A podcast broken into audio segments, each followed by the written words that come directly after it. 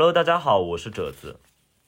这一期我们来聊一聊女权主义啊，我很少直接去聊女权主义的话题啊，因为马上正好也是我们这个妇女节，所以我们就作为一个妇女节特辑。另外呢，也是有两个原因，除了这个之外，第二第二个原因是因为啊，这个最近出版社寄给我一本书，叫《这个公主之死》啊，它是从这个北魏的这个公主家暴案来看这个汉唐之间的女性法律地位啊，去揭示某种儒家伦理法制化的这个过程。那么。也是因为这本书呢，让我开始回想我之前这个读到的这个上野千鹤子的《父权制与资本主义》，因为最近这个上野千鹤子也很火嘛，就出出现在各种各样的平台的视频也好、音频也好的讨论当中。但是我就发现啊，很少有人讨论他这本书啊。但是在我个人看来，这本书确实是他学术价值最大的一本书，也是真正能够触及女性在这个社会中遭受的结构性压迫最最彻底的、最尖锐的一本书吧。比如说，或者说他最后指向的那个出路，那个解放性的出路，是我个人认为更为彻底和靠谱的。待会儿我们主主要就会来谈论父权制和资本主义啊。呃，那么先回到我们刚刚讲的《公主之死》啊，就是说这样一本书让我去重新去思考啊，就是女性遭受的这种压迫，实际上在一个环境下面，它不仅是基于一种个案式的一个单个式的，而是。就像这本书中所揭示的，它是被某种当时的这个占主导的思想文化在法制化的过程中处于一种结构之中的，就是说，是普遍的女性遭受，哪怕你是在皇家啊，她同样会遭受这样的这个情况出现。那么，呃，比如说啊，我们就拿这个书里面的一个案例啊，就是说，他大概情况就是说，这个驸马他。呃，因为自己这个出轨啊，然后被这个公主发现了，然后他们吵起来啊。吵架的过程当中呢，这个驸马刘辉呢就把这个公主进行了这个暴力啊，对她进行了暴力，那么就把她肚中的孩子给打掉了。那么最终这个判决下来之后呢，是这个刘辉和他的情妇呢都被判死刑啊。但是大家不要以为啊，这是以通奸罪，这里面有个非常细微的区分，就是。刘慧被判死刑的原因是因为杀害皇室成员，涉嫌谋反啊，因为他打掉的是公主的孩子，也就是皇孙嘛。而情妇被判死刑是因为他们犯了通奸罪，所以我们可以看到这种儒家伦理对法制化的渗透，在法制中的渗透，就是说，呃，女人在这样的一个案件当中，女人被判死刑是因为你没有守所谓的妇道妇德，而这个男人被判死刑只是因为你破坏了或者说你损害了皇家的利益。所以这不得不让我刚刚讲到说思考某种女性在这更为结构性、制度性的层面所遭受的压迫。所以呢，这个，所以我们这一期主要的这个内容也不是来讨论这本书，大家感兴趣的话可以找来这本书去看一看这个案件呢。我们更更多的要面对我们当下所经历的这个现实，也就是这个资本主义社会当中这个父权制和资本主义啊，如何产生一个共谋关系啊？呃，那么。第三个原因啊，我刚刚讲了这么一大串啊，要回过来说，要聊这期节目。第三个原因是，是因为我发现我们这几年呈现一个明显的趋势，对女权议题的讨论，就是关于女性更为切身的、直接的这种利益的讨论，比如说关于家庭暴力的这个立法问题，关于这个女性的堕胎权、女性的这个婚姻当中的财产权，还有离婚权啊等等。关于这个，关于这个女性的这个职场当中的同工同酬问题，职场当中的性骚扰的问题等等的讨论，这些关于女性直接权益的讨论，呃，还有家务劳动，变得越来越少。我看到的更多的是铺天盖地的遮盖这些话题版面头条的是一种所谓叫标榜自己为新兴女性的一些消费式的选择，就是说。比如说，你要通过买一个非常高昂门票的这种亚文化活动的入场券，就像购买赎罪券一样，然后你拍个照发个朋友圈来证明自己是更具有解放性的新女性，或者说你要通过买买一个花，可能一个农村妇女她要挣一年的这个钱的一件貂皮大衣，然后来证明你是一个。某种意义上的时代性女性 等等等等，就是我们的所谓的女性解放被和某种消费行为绑定高度绑定到了一起啊！当然，我这节目也不是去批判这么个现象，我只是说我们关于女性权益的讨论就被局限在了这里，要么就是说纯粹的互联网骂战，而且骂战的内容也不涉及我刚刚所讲的女性切身的实际的社会权益结构性的问题，涉及的更多的是呃男人有多坏，然后有些有些男权分子反过来说女人有多坏，就这样的骂来骂去的直接性的人身攻击啊。所以，我这期节目更多的是要来补一个空，就是说，第一是对于上野千鹤子的讨论当中不讨论这本我认为它最重要的书的这一空，另外一个就是说，也是成系统性、公共性的来表达一下我对于所谓的女性解放问题，甚至我觉得女性解放是跟人类的解放息息相关的一个问题。正如我这个标题所说，为什么我会说这个马克思主义者必然要是一个女权主义者，女权主义者也必然要是一个马克思主义者？待会也会在我们最后再去回应这个标题。那我们先进入这本书的主要内容。呃，上野千鹤子他非常有开创性的补充了马克思的观点，提出了一个叫市场的外部。啊，因为我们看到马克思在对资本主义社会的批判过程当中，他着重讨论的就是在这样一种资本主义的生产方式下，整个市场之内发生了什么事。而上野千鹤子补充说，市场的外部有两个环节，其实也是我们当下讨论非常热的环节。第一个是家庭，对吧？我们女权主义都在讨论这个问题。第二个是自然生态主义、环保主义都在讨论这个问题。那么实际上，市场或者说资本主义之所以能够这样的不断的再生产自身，不断的运行下去，持续下去，正是由于这两个外部性在支撑着它，啊，也在收减着它所排出的这个加引号废料。那么我在修 notes 里面也放了这个三张图啊，大家可以一直对照着看，这样可以更容易的理解我所讲的东西。我们先看第一张图，这是我们看到中间是一个市场，对吧？这张图应该非常简单。家庭作为一个市场的外部环节，它向市场内输送劳动力。我们都知道，家庭是人口再生产的环节嘛，生小孩儿，对吧？那么市场向它输出什么？就是说，从市场中出来的是什么？老人、病人、残疾人，对吧？那么它要回归到一个家庭的抚养，比如说年纪大了要养老吧，现在，对吧？社会化抚养，某种意义上不太不太可能吧？那怎么办？子女养老，对吧？所以甚至现在很多人他生小孩的一个借口或者说他理由会成为说，就是说我要为了自己养老考虑，所以他他已经在这个环境中预设了家庭要承担老人的养老义务，这也是某种意义上在政策上被这个鼓吹的。那么我们看到第二个外部自然啊，那么市场开采自然的能源资源输入，其实我们现在也陷入能源危机，对吧？上也讲到了这个日本。这个一九七三年的这个石油危机，那么另外呢，就是环保问题啊，这个我们的工业化大生产自然要产生很多很多的废料、废气、废水等等啊，造成这个环境的污染，这个工业废物再排放回自然，所以我们看到家庭和自然作为资本主义的两个外部，同时也构成资本主义的危机啊，就像现在这个劳动力的这个减少、人口数量的减少啊，实际上也我们也能看到这个。呃，资本主义的统治集团，他们很着急，对吧？他们要想尽各种各样的方法让大家生孩子。那么，关于养老问题的这个在社会层面上的不闻不问啊，同样也是想让家庭家庭承担这个市场排出来这个重担。在自然上同样也是如此啊，对能源的这个不懈的开采啊，对于环保的拒绝啊，然后将各种各样的这个废弃物啊排入自然啊，不做处理，所以也造成了我们现在的这个环保危机和能源危机。那我们这期不是来讲这个资本主义的危机啊，所以我们这边就大概跟大家讲一下。那么，家庭是怎么作为这个再生产的一个环节的呢？它其实上是，这也是马克思所忽略的啊。就马克思将家庭作为一个人类自然过程，当然恩格斯在这个《家庭私有制和国家起源》中补充补充了这个环节。那我们先回到我们刚才的这个讨论的问题域啊，就是说家庭如何作为再生产的环节呢？呃，首先是啊，这个资本主义利用了这个人类的所谓的某种自然，就是性嘛，将这个性作为一种再生产的机制啊，建立这种资本主义式的一对一的家庭。我们可以在第三张表中看到这个一一对应的关系啊，这个一夫一妻制的家庭，然后去再生产人口，来完成这个。所谓的我们看到第二张图，这个后备军的生产就是儿童嘛，要输入这个市场啊，军事型工业社会作为一种后备军啊，上野在这里用了一个这个呃军事来做比喻啊。那么成年女性就负责这个家庭啊，照料家庭啊，就越来越多的家庭主妇嘛，她负责这个生育小孩、养育小孩啊、教育小孩，然后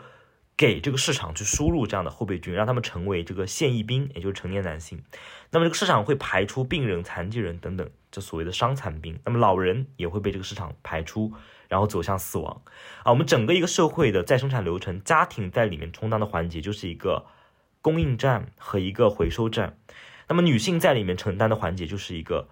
维持这个再生产的一个工具人啊。那么我们也会发现啊，就是现在也出现了这么一个危机，就是我们刚刚讲到的，就是这个呃婚育率降低的问题啊，实际上这个所谓的后备军不足的问题。所以，同样在这样的一个后备军不足下，我们看到经济危机啊也会接踵而来。那我们这一期不是来讨论经济危机，我们就继续向下推进啊。那么我们在传统的这个激进女权的这个理论下面啊，我们知道，比如说美国的这个七十年代之后的这个性解放运动啊，他们受到比如说弗洛伊德理论的影响，受到这个西马马尔库塞啊的影响等等，啊，强调一种性革命以及强调一种父权制的性统治论啊。那么 我们知道马克思主义女权，就像我们刚刚分析的，强调一种呃阶级统治啊。那么实际上我们会接下来要讲，就是说我们会发现啊。在当代的社会，阶级统治和性统治是一体的。其实我们在刚刚那个这个社会循环图当中已经可以看出啊，就是作为所谓的这个家庭作为性统治的一个环节，成为了这个阶级统治的一个后备役啊和一个回收站啊。因为没有家庭，也就没有源源不断的劳动力生产，没有女性在家务劳动中的这个全权负责，也没有，也就没有一个。男性劳动力可以腾出他所有的时间进入市场进行劳动，啊，那么没有家庭这样一个环节，也就没有所谓的这个家庭养老来承受这个劳动力的回收啊。那么这里肯定会有人反驳说，啊，这里肯定会有，这里肯定会有人反驳说，那为什么你觉得如果按照你说的这种资本主义将家庭作为一个剥削环节的话，那为什么这个女不他们不鼓励女性出来工作呢？这样劳动力不是更多吗？啊，你说资本主义实际上是想要女性留在家里，哎，对吧？那如果说这样的话，那不是应该更给女性更高的薪酬待遇，让女性也出来工作吗？好，这里呢，我要给大家讲一讲这个马克思主义关于劳动力商品的这个论述啊。这个我讲完之后，大家自己其实我不会去具体给大家举例子去计算。其实我讲完这个原理之后，大家可以在纸上自己列一列公式算一算，非常简单的算术啊，可能基本上接受过这个初中教育就可以算。好，资本主义的资本关系的持续存在，要求市场能够持续提供劳动力，这个我们都知道，对吧？那劳动力的价值呢，必须涵盖整个工人家庭再生产所生产的成本，包包括正在成长的后代的培养成本。也就是说，资本给你的工资嘛，我们都知道，这个工资就是能够让你去承负担这个成本的，就是一个家庭或者说怎么能够心甘情愿的去生小孩儿，那首先你的工资呢要能够负担。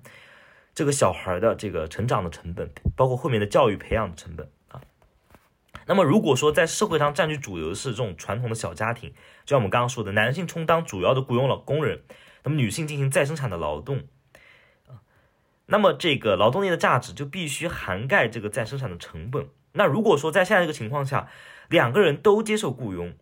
那肯定会影响到这个劳动力的价值，那肯定说这个再生产成本会提高。因为一部分的这个再生产劳动不再表现为家务，因为家务我们要知道，家务是免费的，这也是待会儿我们要来详细讲，就是说家务是不需要资本家或者这个资本社会投入成本的，因为它是无偿劳动，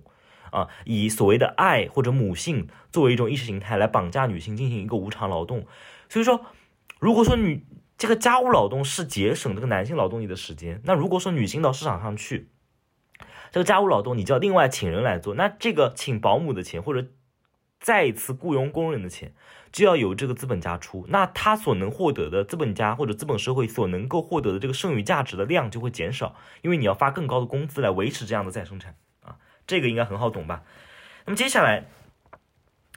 另一方面呢，这个这个就是要自己算的，如果说两个劳动力共同负担，那单个劳动力的价值啊，也就是这个。单个劳动力价值就会下降，这个大家就去算一下就好了。这个剩余价值的公式啊，大家去算一下就好了。因为我这期不是在讲这个《资本论》啊，所以这个剩余价值的计算公式，你随便百度一下就能够百度到，然后来算一下为什么是两个劳动力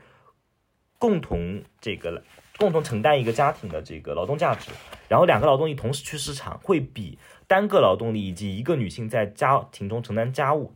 它的这个单个劳动力的价值的会下降啊，也就是说，对于资本家来说，这个负担会更重，而生和这个劳动价值或者说这个。劳动出来的这个生产出来的产出的总量会下降，所以上实际上，大家如果把这个账算明白之后呢，就会发现，就是说资本它是实际上希望女性作为照料家庭的一环，所以我们也会发现，比如说在我们国家历史当中，改革开放之后，恰恰是一波反女权主义的浪潮，就是这个反是以鼓励女性回到家庭，因为我们知道在改革开放之前啊。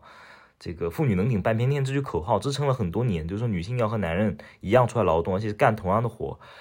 呃，那么在改革开放之后，其实如果大家去查阅一些历史，会发现它是有一个非常明显的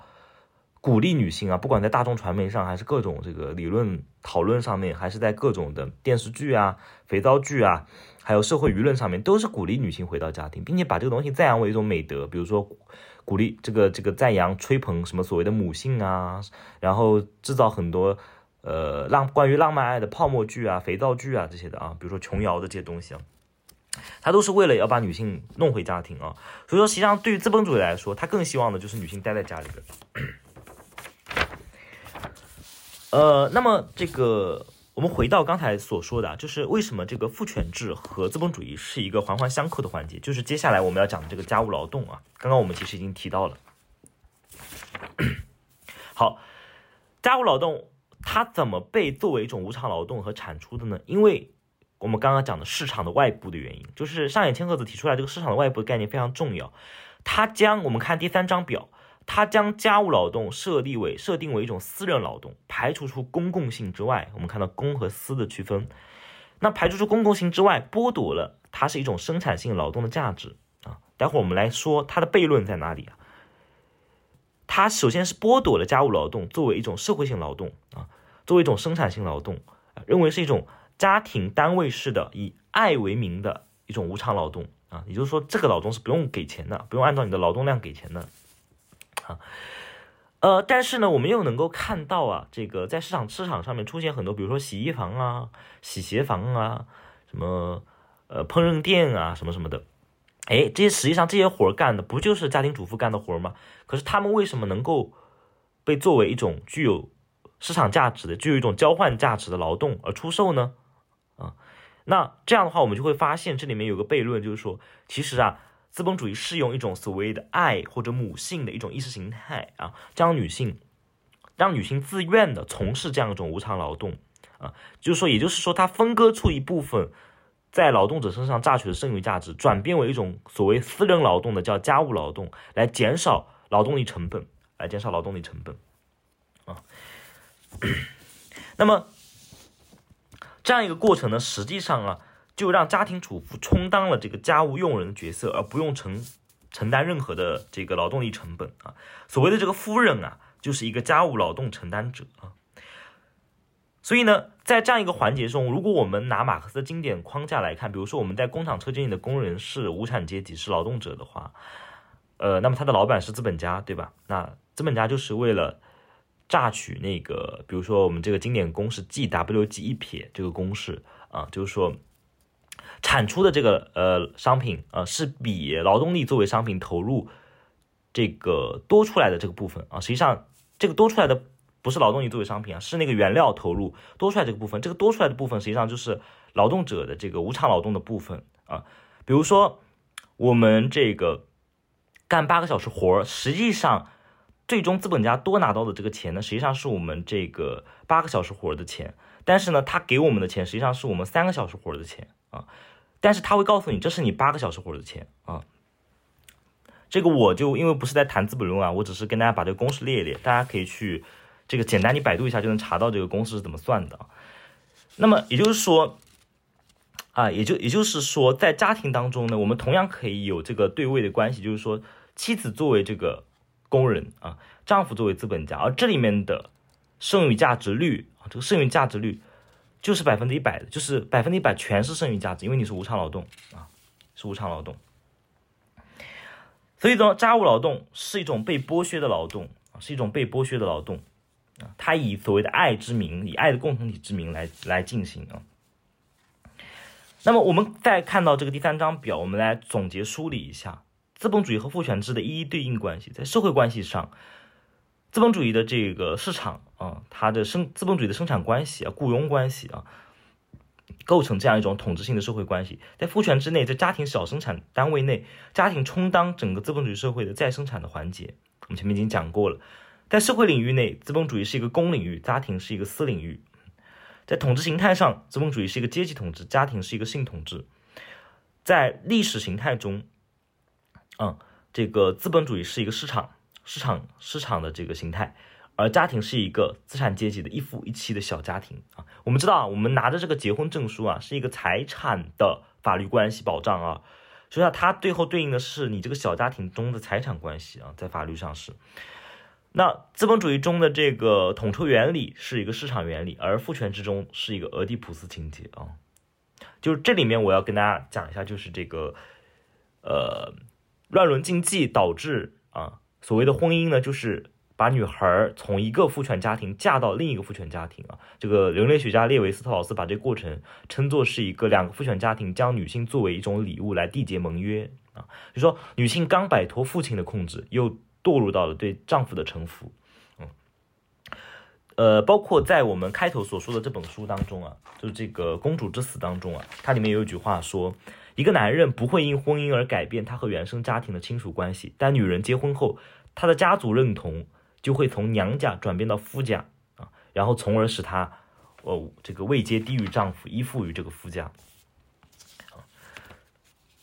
所以说，呃，这个父权者统治原理就是这么一种基于乱伦禁忌的俄狄浦斯情节，就是将女性从一个父权家庭传递到另一个父权家庭，然后以此类推，完成这个家庭的再生产。那么最后，社会理论啊，就对应的这个关于阶级分析就是马克思主义，关于父权制的这个性统治的分析就是弗洛伊德主义啊。所以呢，因此我们要提出一种马克思主义的女性主义，也就是关于父权制和资本主义的一个同构性啊。也就是说，我们看到啊，在刚刚的分析当中，我们已经看到性统治同样是一种有着明确的物质性的社会和经济的统治，它不是一种纯粹的什么意识上面的统治啊，就是说，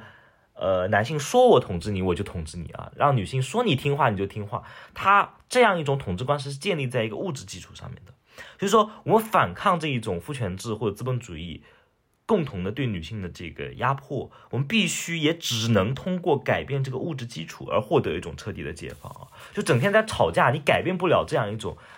家庭作为一个再生产单位的这个统治基础，既改变不了这个性统治，也改变不了这个阶级统治。嗯，那么 我们刚刚讲过，这样一种呃家庭不是一种强制性的，而是一种意识形态性的，就是说。怎么让女性，呃，自愿走入家庭？那这个资本主义父权社会就构建出了一种浪漫爱情的神话！通过大众传媒啊，通过社交媒体等等等等啊，让女人自愿的、欣喜的、欢欣鼓舞的啊，带着对所谓的爱的幻想，带着对丈夫的爱，带着对孩子的母性啊，心甘情愿的、乐呵呵的啊，将自己贡献为这个无偿的家务劳动者啊。无偿的孩子的养育者，啊，然后为资本主义社会提供这么一种无偿劳动，实际上你最后这个无偿劳动是还原到资本主义的剩余价值的再生产当中，就是说能够以便资本家能够更好的剥削你的丈夫，啊，实际上是，那么资本家对你丈夫的剥削会还原到你丈夫对你的这个无偿劳动的剥削上面来，所以说最终还是剥削到你自己的身上啊。那么，所以说，因此说，我们刚刚讲过，我们要反抗某种真正意义上的去解放女性啊，我们必须要去反抗整个资本主义和父权共同结构的这个生产关系和社会关系。那么，恩格斯也在这个《家庭私有制和国家起源》当中明确的说啊，我们要想实现某种社会主义，我们必须啊。要去解放女性。反过来，他也说，女性解放以全体女性回归公共产业领域为首要前提条件。也就是说，他在书中明确说，恩格斯明确说，女性的解放必须要以全体女性能够回归公共性、公共领域为首要前提。因为在家庭中，女性被成为一个无偿的劳动力而被剥削，而这个劳动力的剥削最后体现为资本家对工人的这个剩余价值更为彻底的榨取，而这个榨取又被这个所谓的作为工人的丈夫反过来啊榨取到你的这个无偿劳动上。所以说，要想解放女性，必须首先让女性回归公共领域。呃，好，那我们最后啊要讲的是，这样，首先这个资本主义和父权制统治啊，这个建立在这么一种所谓的家庭内的性统治和家庭外的这么一种市场的统治之上，所以我们就可以去解释这个标题了，就是说，为什么马克思主义者一定是一个女权主义者？因为如果女性作为一种阶级的存在，作为这个阶级社会中资本主义的阶级社会中的一一种阶级而存在的话，你承诺要消灭阶级啊，或者说消消除这种啊阶级的剥削压迫，那首先你必须也要把女性的解放，女性作为一种阶级的解放放入你的议程，非常放入一个关键性的议程。那为什么作为女性主义者一定要是马克思主义者呢？因为我们刚刚已经看到了，对于女性的统治是基于这种生产与再生产关系的。这个物质基础的一个牢牢的物质基础，当然它基于这个家庭的统治。我们再讲一个大家非常关心的问题，很多自由女权主义者他在这里就会问了啊，难道女性的问题只是一个经济问题吗？当然不是，但是这里面是同构的。比如说我们大家很喜欢讨论的家暴问题，当女性面临家暴的时候，往往最多受到劫难是什么？就是说，比如说你报警了，警察都会说啊，这是这个某种意义上是家务私事，就劝一劝夫妻俩就不了了之了，对吧？那很多周围的邻居什么也都会说啊，都是家务事，咱就别管。所以说这里面和刚刚我讲的将家务劳动归入一种私人劳动是一样的逻辑。我们看到第三张表啊，同样将家庭暴力归入一种私人领域，也是按照的这样的逻辑。一旦女性不是或者说所谓的这个家庭关系不是一种公共性的关系，公共关系，家庭暴力就很难在法制上啊被确认为是一种与其他的暴力。啊，没有区别的纯粹暴力，一种公共的暴力，啊，所以我们首先要摆脱这样的一种作为资本主义再生产环节的私有制家庭啊，我们才能够反抗这种将纯粹的暴力归因为一种私人暴力而不了了之的这样一种对待家庭暴力的态度。好，我让最后啊跟大家讨论的就是我看完从看完电影《汉娜·阿伦特》。我其实感慨万千，陷入了沉默啊！当我第一次看这个电影的时候，作为一个精神分析，尤其是拉康精神分析的学习者，我对阿伦特的一个批评就是说，他批评的非常对，就是他批评到了这个所谓说这个当时的这个他，因为他他说表面上看起来，他们很多人指责他为艾希曼辩护嘛，说你把这么一个残暴的行为啊，把这么一个屠杀犹太人。的指挥官啊，归结为是因为他的平庸，是因为他的不思考，你这是在为他开脱，等等等等啊！我当时对他的批评呢，是基于也不是基于这些美国人对他的批评，而是基于说他忽略了人的无意识维度，就是他没有去考虑为什么啊，为什么那么多的人，当时那么多的德国人会被希特勒的这种种族主义啊，这种反犹主义凝聚起来去做。这么残暴的、残酷的大屠杀，做这些事儿啊，就说我相信他所说的这些人是无意识的啊。但是阿伦特他最后给出答案，是因为这些人不思考。我们要做的是要让人作为一个人去思考。我是对他的这个答案不满意。我说你为什么既然已经想到这儿了，既然已经想到这么一种无意识的恐怖，集体无意识的恐怖，为什么没有想到到底是什么样的一一种主张，一种缝合点，或者怎样一种社会的结构？当时德国的经济问题也好，社会问题也好，阶级冲突也好，等等，啊，使得希特勒啊能够去通过某一种反犹主义，把所有的社会矛盾凝聚到一根弦上，让大家把所有的怨气啊，所有的这种对于这个矛盾的这个。抗争都转移到对犹太人的仇恨上面啊！我说你怎么不去反思这个结构性问题？我当时对他是这么一个责备。但是今天在看完这个电影之后，我一直注意到了我之前第一遍看忽略掉的一条线索，就是他跟海德格尔的线索。我们知道阿伦特是海德格尔的学生，也是他最得意的一个学生。这个电影中多次闪回阿伦特跟海德格尔的画面。阿伦特在写作《艾希曼在耶路撒冷》的时候，他内心也经历了很多挣扎。我们看到他脑海中会回想起那些恐怖的叫声啊，那些当时他在逃离。这个他，因为他逃到法国嘛，有这个拘留营，法国人一些人庇护他们，但是也被德国人追杀。然后他怎么逃出来？等等等等，那些恐怖的声音出现，